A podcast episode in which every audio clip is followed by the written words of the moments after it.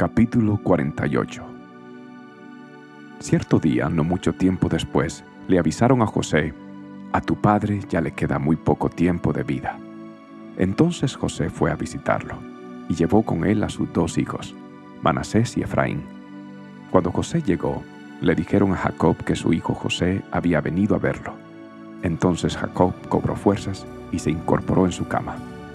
Jacob le dijo a José, El Dios Todopoderoso se me apareció en la aldea de luz en la tierra de Canaán y me bendijo con estas palabras, Te haré fructífero y multiplicaré tu descendencia.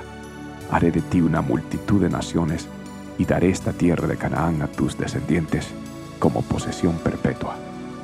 Ahora reclamo como hijos míos a estos dos muchachos tuyos, Efraín y Manasés, quienes nacieron aquí en la tierra de Egipto antes de que yo llegara.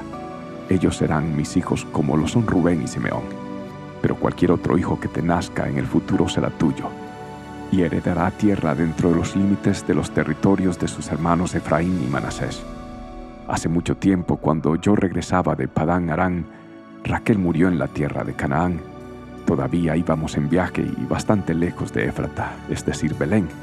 Con mucha tristeza la enterré allí, junto al camino que va a Éfrata. Entonces Jacob miró a los dos muchachos. ¿Son estos tus hijos? preguntó. Sí, le dijo José, estos son los hijos que Dios me ha dado aquí en Egipto. Y Jacob dijo, acércalos más a mí, para que pueda bendecirlos. Jacob casi había perdido la vista debido a su avanzada edad y apenas podía ver. Entonces José le acercó a los muchachos y Jacob los besó y los abrazó. Entonces Jacob le dijo a José, Nunca pensé que volvería a ver tu rostro, pero ahora Dios me ha permitido ver también a tus hijos.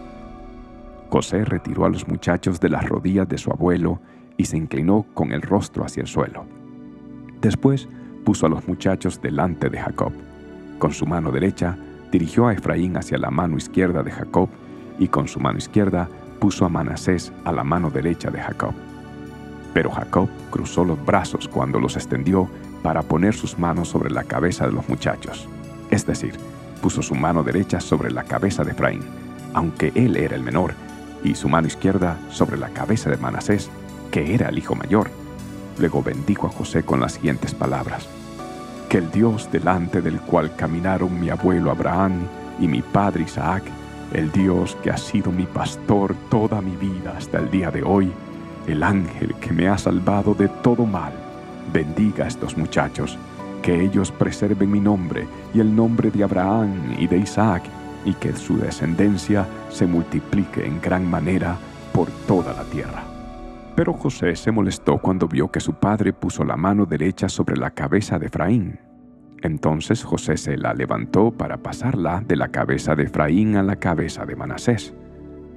No, padre mío, le dijo, este es el hijo mayor, pon tu mano derecha sobre su cabeza. Pero su padre se negó a hacerlo. Ya lo sé, hijo mío, lo sé, respondió él. Manasés también llegará a ser un gran pueblo, pero su hermano menor será aún más grande, y de su descendencia se formarán una multitud de naciones. Así que aquel día Jacob bendijo a los muchachos con esta bendición. El pueblo de Israel usará el nombre de ustedes cuando impartan una bendición dirán que Dios los haga tan prósperos como a Efraín y a Manasés. De esta manera, Jacob puso a Efraín antes de Manasés.